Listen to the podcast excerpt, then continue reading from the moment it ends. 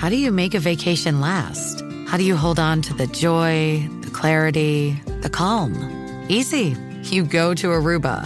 You'll spend your time relaxing on cool, white, sandy beaches and floating in healing blue water. You'll meet locals brimming with gratitude for an island that redefines what a paradise can be.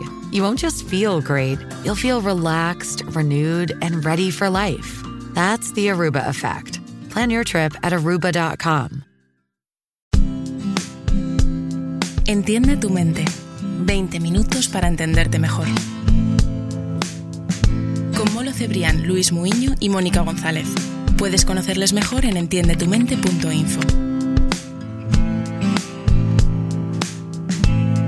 Aquí estamos en Entiende tu Mente, de nuevo el equipo completo, pero además hoy con, con un invitado especial que nos va a ayudar a, hacer un podcast diferente, ya verás.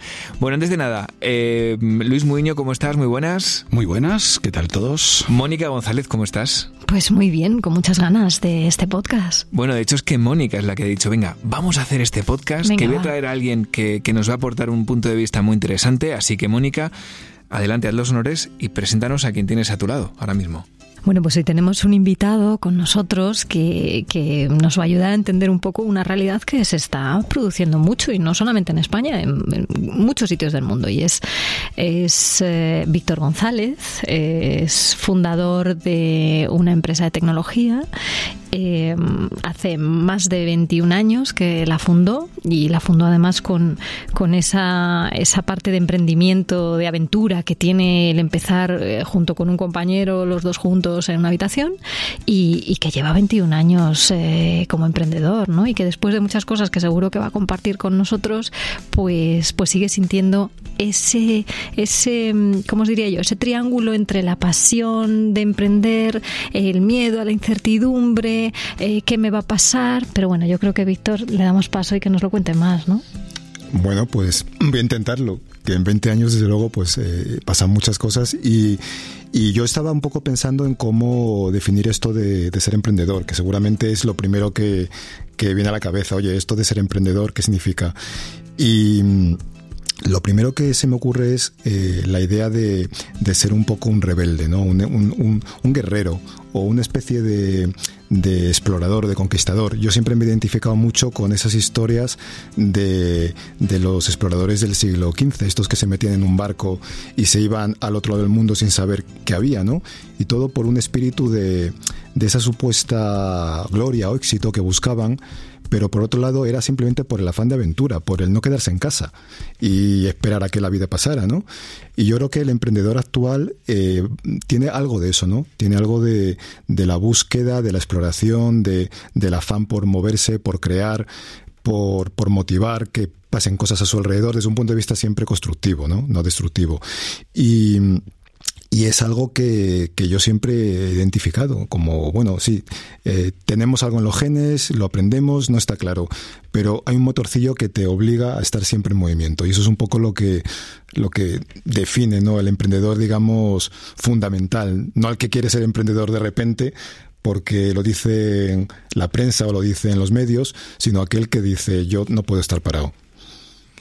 Yo aquí, antes de nada, me gustaría decir una cosa que yo siempre, cuando hablo de emprendedores, porque yo me considero emprendedor, ¿eh? ¿eh? pero creo que la diferencia es que todos tenemos un montón de amigos que nos juntamos muchas veces con ellos y yo que sé, si estamos de cerveza, siempre al final hay dos o tres que dicen, jo, vamos a acabar montando un bar, ¿eh? ¿verdad? ¿A qué pasa?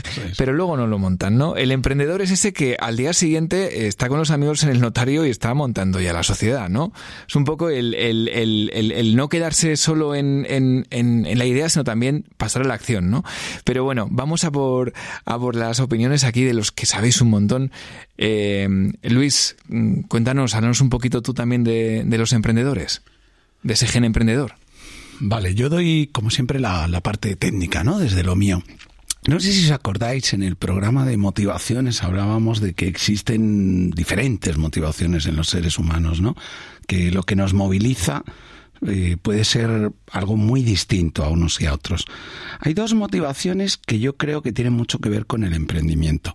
Una la llamamos motivación de exploración tiene que ver con la apertura a la experiencia, con la necesidad de tener continuamente proyectos nuevos, de ser pionero, de explorar mundos nuevos que pueden ser mentales, ¿vale? Es decir, fijaros que, yo sé, la motivación de exploración es la que, se relaciona con los grandes de la ciencia ficción que escribían en su casa. Es decir, no hace falta moverse del sitio. Pero tiene que ver sobre todo con esa estimulación intelectual que hace ser pionero. Eh, lo que te lleva a que cada cierto tiempo necesitas movilizarte. ¿no?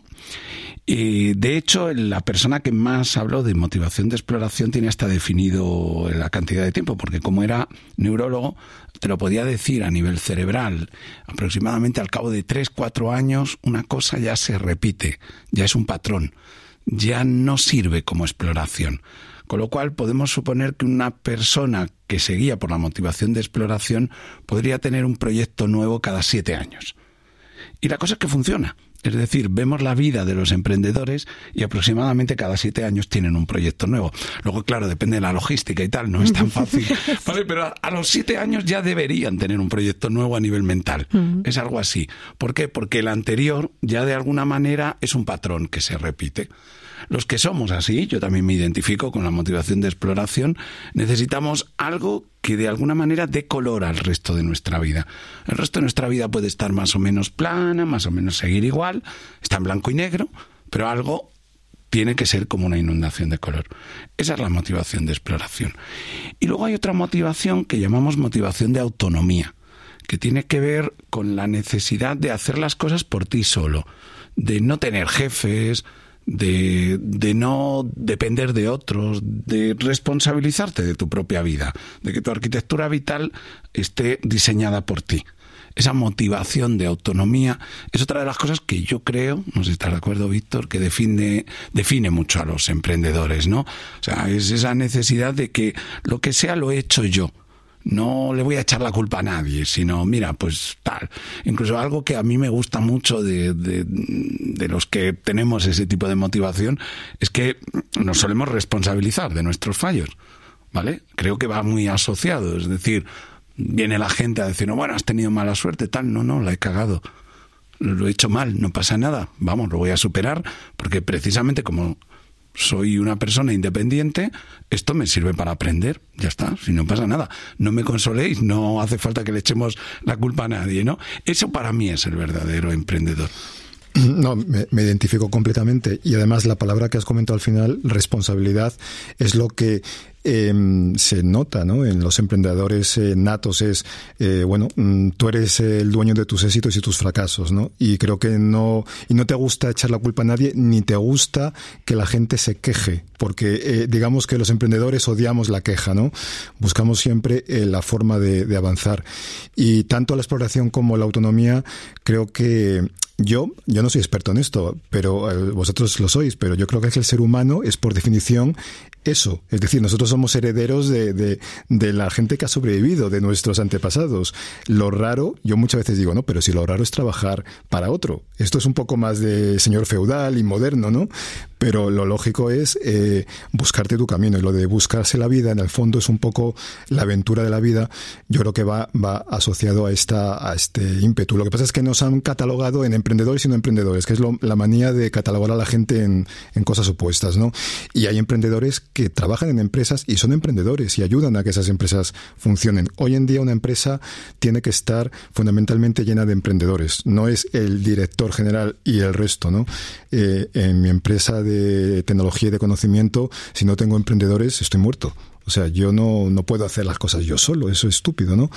Y creo que, creo que es un mensaje que hay que dar también, que el emprendedor no es aquel que se monta un chiringuito corriendo, va al notario y pum pum, no, sino que realmente busca una forma de crecer con más gente posiblemente emprendedora.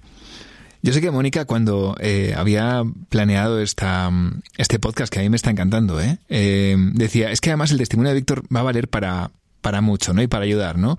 Mónica, guíanos un poquito, porque ¿por qué Víctor también nos puede aportar algunas ideas que puedan venir bien a muchos amigos que están ahora yendo y que a lo mejor son también emprendedores. Sí, pues mira, yo, yo casi esto lo voy a enfocar con una pregunta, Molo, porque em, de lo que yo conozco de Víctor, sé que ha tenido en lo que él interpreta eh, pequeños y grandes éxitos, pequeños y grandes no éxitos, ¿no? Y, después de 21 años, uno puede pensar que con todas esas experiencias que, como ha dicho Luis antes, sirven para el aprendizaje, pues uno ya, pues como que se siente cómodo en esto, ¿no? Quiero preguntarte por el miedo, Víctor. Después de, todas esas cosas, después de las experiencias, después de vivir eh, cosas muy, muy positivas y cosas no tan positivas, eh, ¿sigues teniendo miedo? Bueno, es que eh, hay que tener miedo, y lo digo por una cosa. durante algunos años en el desarrollo de mi empresa nos estabilizamos y llegamos a ese momento en el que parece que las cosas van bien, entonces te relajas. Cuando te relajas, eh, normalmente pues eh, el sistema hace que, los competidores te coman o que vengan otros más listos que tú, etcétera. Entonces, el miedo, desde un punto de vista positivo, es necesario. Ahora estoy montando un proyecto nuevo.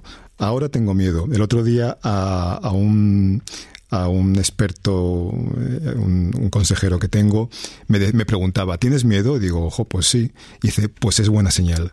O sea, es buena señal porque es un miedo, pero un miedo positivo, un miedo que te obliga a ir más rápido, a avanzar, a no quedarte parado. Em, la verdad es que eh, sin ese sin ese empujón eh, nos, que, nos convertiríamos en, setas, ¿no? Estaríamos esperando a que la muchas veces decimos no vamos a hacer un producto y que venga la gente y lo compre. No, esto no es así. Tienes que luchar continuamente. Pero claro, el miedo hay que a veces hay que aguantarlo un poco buscando mecanismos para, por ejemplo, yo lo que hago, y puede que sirva para otros emprendedores, yo lo que hago es positivar mucho cualquier cosa que pasa buena, positiva. Es decir, puede ser una tontería, a lo mejor hemos eh, ha entrado un hacker a la web y lo hemos arreglado ese día, pues lo positivo. Es decir, cada día digo, ¿Qué ha pasado bueno hoy? No, no, no tiene por qué haber vendido a la empresa por miles de millones. Simplemente has, has, has, hecho o has conseguido que pasen cosas y que pasen cosas positivas. Y eso te lo guardas en el saco como hoy ha salido bien. Entonces, ese, esas, esa fragmentación de pequeñas cosas que vas positivando todos los días, que te van saliendo bien, a mí me sirven para decir, bien, seguimos adelante. Estamos haciendo las cosas bien. Qué bueno. Yo también le quería preguntar, voy a aprovechar, ¿no? Dije, para aprender también, para ser un gran, un gran emprendedor y un gran empresario. Eh, aunque a lo mejor no era el tema. Yo, Mónica, si eso me dices, ¿vale? Como hay confianza, tú me dices, no te salgas del tiesto. Luego, una cosa muy importante, el saber delegar. Y creo que es algo muy complicado. Y te lo digo, lo digo porque a mí me cuesta mucho muchas veces, ¿no? Entonces, eh, mm, ¿cómo llevas tú lo de delegar? Pues yo tengo otra vez el consejero que os comento, me dice, bueno, si te equivocas el 50% de las veces es bueno. O sea, yo, dice, yo en mi carrera solo me he llegado a equivocar el 50%, es lo máximo, ¿no? O sea, que siempre te vas a equivocar en algún momento. Eh, hay que rodearse de gente que en la que notes esa misma pasión o ese mismo compromiso o lealtad. Si te rodeas solo de buenos trabajadores, entre comillas, oye, puedes ser un buen trabajador, pero si no notas que tiene algo más, que es ese, ese puntito de pasión, ese puntito de, de sentir que eso es, esto es suyo, ¿no? Entonces va a luchar más allá del deber, podríamos decir, pues eh, al final, ¿qué, ¿qué, puede pasar? Pues que al final diga, mira, lo hago yo más rápido porque me lo sé. claro, la delegación es difícil si, eh, o sea, al final eres tú el responsable de en quién delegas, pero es porque te has rodeado de las personas adecuadas o no.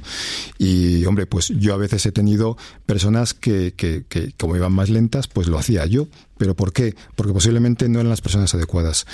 Y es muy importante, cuando eres un emprendedor que busca crear equipo, eh, ese equipo es fundamental. Y yo creo que hay que buscar eh, personas que realmente Mm, sientan lo mismo que tú sientes, ¿no? Eh, creo que hay un poco de, punto emocional aquí, ¿no? No es solo saber hacer las cosas y ser técnico y saber, sino es realmente sentir que, que podrías dejarle las llaves de tu casa y que ellos seguirían haciendo sin que tú mires, ¿no? Sin que tú vigiles. Me quedo con ese consejo, ¿eh? Yo también voy apuntando aquí en el cuaderno. ¿eh? Os dejo hacer más preguntas y apuntar cosas, ¿eh? Que vamos a aprovechar la tertulia. Me queda una pregunta Mm, pero de impacto ¿eh? en el tintero, porque claro, has mencionado una cosa que a mí es que me toca el corazón, que es la pasión. O sea, yo ya sabéis que aparte de, otros defectillos, es que soy muy apasionada. Em, ¿Cómo vinculas esa pasión a realmente vencer obstáculos como pueden ser incluso algunos tan etéreos pero tan complicados como es la incertidumbre, porque en el emprendimiento una de las cosas que abunda es la incertidumbre. Cuando tú, sobre todo si quieres ser pionero, si quieres ser explorador, si quieres, si quieres crear cosas que todavía no existen, eso lleva lleva asociada una dosis de incertidumbre terrible y la incertidumbre generalmente, pues hombre, hay gente a la que le pone muy incómodo. ¿Realmente esa pasión te ayuda a vencer la incertidumbre? Bueno, primero yo creo que tú tienes que conocerte a ti mismo desde el punto de vista de saber si, la si puedes vivir con la incertidumbre o no. Yo conozco gente que no admite un gramo de incertidumbre y por lo tanto, pues no conviene que se lance a aventuras emprendedoras pero si eh, tienes un puntito de riesgo o tienes, te gusta un poco cierto nivel de riesgo, cierto nivel de incertidumbre, te vas a sentir normalmente más cómodo con la incertidumbre que con la certidumbre, porque, porque realmente lo que quieres es no mm, tener, explorar, y cuando exploras realmente exploras porque no sabes lo que hay. Entonces, ese proceso te tiene que gustar y tienes que, eh, te tiene que gustar vivir con incertidumbre. También es cierto lo que comentabas, tiene que ser algo que realmente te motive tanto que no puedas dejar de hacerlo. Es decir, llega un momento en que, aunque pasen, hay días malos, como todo el mundo, hay cosas que salen mal, em, pero hay algo, ese motorcillo interno, que te dice, bien, pero me sigue compensando explorar. Me ha atacado una serpiente o me ha atacado un león, pero estoy vivo y sigo adelante, ¿no? Entonces, ¿De dónde sale esa pasión? Pues no lo sé. O sea, la verdad es que es muy difícil saber de dónde sale ese motorcillo interno, de dónde sale esa pasión. Pero si la tienes, lo malo es no hacerla caso. Lo malo es, eh, y eso sería un poco un mensaje para aquellos que tienen esa pasión y están encerrados en un trabajo que no les gusta, ¿no? Siempre hemos dicho que qué pena que pases la mitad de tu vida haciendo algo que no te gusta. Si tienes esa pasión y si la reconoces, aunque no sepas de dónde viene, lo que tienes que hacer es mm, dar la luz verde, ¿no? Que fluya, que fluya. Mm, voy a aprovechar, Víctor. Eh, yo, tengo una teoría y creo que hay un defecto social que, hace que muchas personas eh, al final fracasen como líderes o como emprendedores. Y, es que no se nos forma en tolerancia a la crítica. Es decir, eh, cuando uno tiene la oportunidad de rodearse de gente que, que te va a decir que todo está bien, mm, normalmente lo hace. ¿No? O sea, yo creo que el 95% de las personas tienden a eso. Es decir, si tienen la oportunidad de tener a su alrededor a gente que, digamos, le, le dora la píldora, lo hace. Y yo creo, sin embargo, no sé si estás de acuerdo conmigo, que en el emprendimiento es algo esencial, es ser tolerante a la crítica, porque ese es el control de calidad que tienes, ¿no? O sea, la crítica interna es muy importante, el que alguien te diga, oye, quizás nos estemos equivocando, ¿no? Mm, no sé, ¿cómo lo ves tú? O sea, ¿crees que es...? Porque yo pienso que es algo en lo que no se nos forma, es decir, a nadie se le dice, tú tienes que aprender a ser criticado, porque eso es muy bueno. Eso significa que estás continuamente innovando, creando, fallando, equivocándote y que estás aprendiendo. Pero no se nos dice. Y es lo que dicen de fallar rápido, ¿no? Fallar rápido y, darse cuenta. Pues mira, realmente eh, es muy fácil caer en, la tentación de que, bueno, los que te dicen que tienes razón, genial, y los que no te dicen que no tienes razón, lo ignoras, ¿no? Eso es muy, muy típico y, a mí me pasa. Em, durante muchos años, tal vez, eh, aunque sí he tenido, y, y, de alguna manera hay que aprender a valorar la gente que te eh, dice lo que no quieres oír, eh, también tampoco hay que pasarse. Porque entonces, estás amargado todo el día, ¿no? Pero eh, es verdad que eh, cuando hay alguien que te dice algo que en principio no te gusta desde un punto de vista constructivo, es desde luego muy, mucho más útil que cuando te dicen lo que ya sabes. Em, pero también creo que nos falta esa formación casi casi profesional. Y yo, por ejemplo, en mi estado ahora mismo profesional, yo ahora tengo un mentor y ese mentor me hace sudar y yo lo, yo lo llevo un poco a, eh, por ejemplo, cuando aprendes un nuevo oficio o incluso cuando aprendes a pilotar un avión o aprendes a hacer algo, al principio tienes un instructor que te, está, te lo está haciendo pasar canutas. ¿Por qué? Porque no estás en tu zona de confort. Entonces es muy fácil, incluso si tienes un poco de éxito, de repente entrar en tu zona de confort, creer que eres el rey del mambo y de ahí no sales. Y creo que, que es importante tener a alguien de confianza que te esté empujando a salir de tu zona de confort.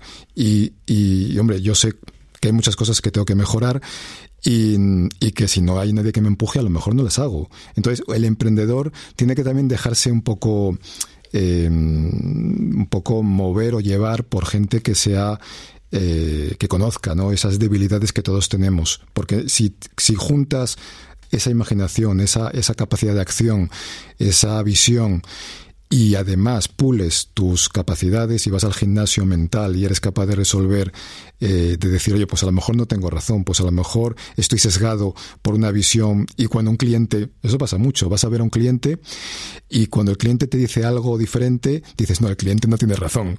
Dices, no, a lo mejor es al revés, ¿no? Entonces claramente hay que aprender a romper esos sesgos que todos tenemos. Pues os parece, mira, vamos a hacer una cosa. Eh Vamos a escuchar un consejo y luego para terminar os voy a proponer que mm, dejéis cada uno, bueno, me voy, a, me voy a animar yo también en este caso, dejar una idea, como hacemos algunas veces, ahí a la pluma, que le pueda venir bien a un emprendedor. Que si él la valora como positiva, que le puede venir bien la coja para sí mismo y si no, la dejamos ahí en, iba a decir en las ondas, pero no, en los, en los datos ahí en la red, en internet. ¿Vale? Así que venga, eh, un consejo y en nada vamos con esas ideas finales para si eres emprendedor y las quieres mm, tener ahí en tu cuadernito, pues fenomenal, ¿vale? Venga, vamos allá. As a new Western Union customer, you can enjoy a $0 transfer fee on your first international online money transfer. Send money to your family and friends back home the fast, easy, and reliable way. Visit westernunion.com or download our app today to get started, and your first transfer fee is on us. FX gains apply, not available for credit cards and transfers to Cuba. Services offered by Western Union Financial Services, Inc., and MLS 906983 or Western Union International Services, LLC, and MLS 906985. Búscanos en redes sociales. Entiende tu mente. Aquí estamos, en Entiende tu mente, vamos a poner punto y final a este podcast en el que yo creo que hemos disfrutado mucho con esta conversación, con Víctor, hablando de, emprendimiento, de emprendedores, y, y yo me he apuntado unas cuantas cosas, pero hemos prometido que vamos a dejar unas ideas eh, que si te vienen bien, pues que las tomes. Y me he lanzado yo, ya hemos hablado aquí en este ratito entre medias, mientras escuchabas el consejo, y he dicho, venga, me lanzo yo el primero a, dar un consejo con mi experiencia como, como emprendedor, ¿no? Que también me he lanzado a hacer muchas cosas y la gran mayoría de decir que me han salido fatal. Eh, pero bueno, hay una cosa que se llama el costo hundido y que viene a decir que que a veces, y pasa mucho en, en, en, los adictos al juego, ¿no? Cuando están con la traga perras y se han gastado mucho dinero y dicen, bueno, voy a, está la máquina caliente, así que voy a meter un poquito más a ver si sale el premio, ¿no? Pues también pasa a veces en el mundo de la empresa, ¿no? Y a veces nos empeñamos en un proyecto y, y hemos invertido muchísimo tiempo, muchísimo dinero y decimos, bueno, he invertido tanto tiempo y tanto dinero que tiene que salir seguro, así que voy a seguir aquí invirtiendo un poco más de tiempo y dinero. Bueno, pues aquí yo lo que animo a todo el mundo por haberlo vivido en experiencia propia es a saber cuándo parar, ¿no? A saber que la vida en el fondo te dice si ese proyecto va a ir o no va a ir. Y mi experiencia es que los proyectos que me han ido prácticamente a los 3, 4, 5 meses ya me daban señales de que estaba por el buen camino. Así que si ha pasado mucho tiempo y ves que no, pues no caigas en ese costo hundido, ¿no? Bueno, esa la dejo por ahí, si te vale genial, apúntala en tu cuaderno. A lo mejor alguno que otro ha dicho, mira, por primera vez me apunto una, idea de molo en el cuaderno. bueno, pues ya contento. Luis, ¿qué nos, qué nos aportas ahí para ese cuaderno? Bueno, yo creo que si quieres ser innovador, tienes que aprender tolerancia a la frustración. Tienes que aprender a caer con estilo y a levantarte bien, tranquilo, ¿no? Dicen que Edison, cuando presentó su bombilla, eh, pues había el periodista típico insidioso así que le preguntó, bueno, ¿y ahora cómo se siente después de las veces que ha fracasado usted haciendo bombillas? Y Edison le miró y le dijo, no, yo no he fracasado nunca, yo lo que he descubierto ha sido mil formas distintas de no hacer una bombilla y que seguramente las necesitaba para hacer una bombilla. Eso es tolerancia a la frustración, es decir, es la capacidad de conocer que innovar es errar es equivocarte. Como ha dicho Víctor, y me encanta un poco el porcentaje, como mucho un 50% de veces, pero es verdad que un 20, un 30, un 40% de veces te vas a equivocar y no pasa absolutamente nada. Eso demuestra que estás siendo un innovador, que estás siendo un emprendedor. aprende a eso. Entonces, fórmate en ello. O sea, no juegues siempre al juego que mejor juegas, no hagas siempre lo que es mejor haces.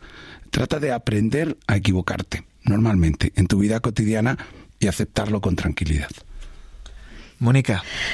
Bueno, hemos hablado de, de eso que me gusta tanto, de la pasión, pero yo quiero añadirle un atributo que no es exactamente un adjetivo para la pasión. La pasión está bien, hay que encontrar nuestro sueño, hay que luchar por la pasión, pero creo que hay que echarle coraje.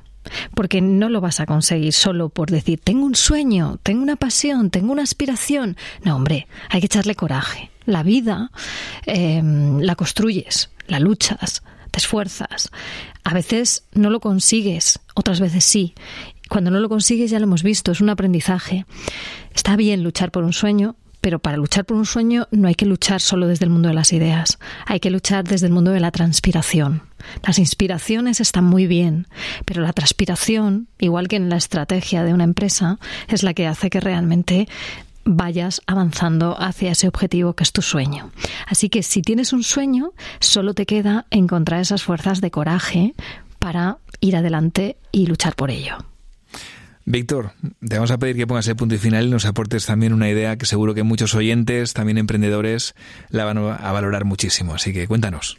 Bueno, como habéis dejado acabar, yo voy a añadir algo dulce y es que eh, hay que disfrutar hay que disfrutar todo lo que se pueda y, y sobre todo porque en mi experiencia cuando, cuando he estado más estresado ha sido por pensar en futuros que luego no se han producido. Muchas veces nos entramos en la ansiedad, en, en pensar en cosas que pueden ocurrir y no, y no es así. La mayoría de las veces no suceden.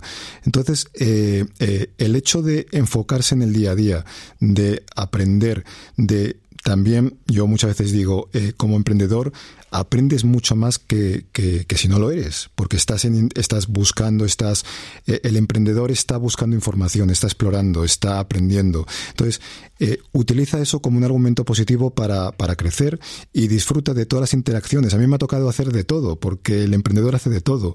Entonces, juega eso, eh, velo un poco como un juego, como una forma de aprender, de mejorar y, y, disfruta un poco del día a día porque es con lo que nos vamos a quedar, con esa con esa experiencia y ese camino. Pues nos quedamos con, con, este apunte final. Espero, Víctor, que hayas disfrutado. Nosotros lo hacemos siempre, la verdad. Sí, nos lo pasamos muy bien. Hoy también, muy bien. Y a ti, amigo oyente, amiga oyente, espero que también lo hayas pasado bien, que es el objetivo. Y, nada, pues Víctor, lo dicho, es tu casa. Gracias por, por, venir y aportar todo lo que nos has aportado. Y Mónica y Luis, nos escuchamos en el, en el próximo podcast. Que ojo, aviso ya, ¿eh? Está en un momento muy bonito. El próximo es el 100. Eh, lo vas a escuchar tú la semana que viene, ¿vale? Pero es un podcast que vamos a tener pues con, muchos amigos en directo y estamos emocionados, ¿eh? Así que, que lo dicho, vamos a, vivir con pasión, como hacen los, los buenos emprendedores ese momento, y, nada, y aquí lo, lo compartiremos. Hasta la próxima, chicos. Hasta la próxima, muchas gracias. Hasta el programa número 100. Y en el próximo podcast... El próximo podcast que podrás escuchar será el número 100. Lo vamos a grabar en directo. Si tienes tu entrada, nos vemos en Madrid, en los Teatros Luchana. Si no, lo escucharás aquí.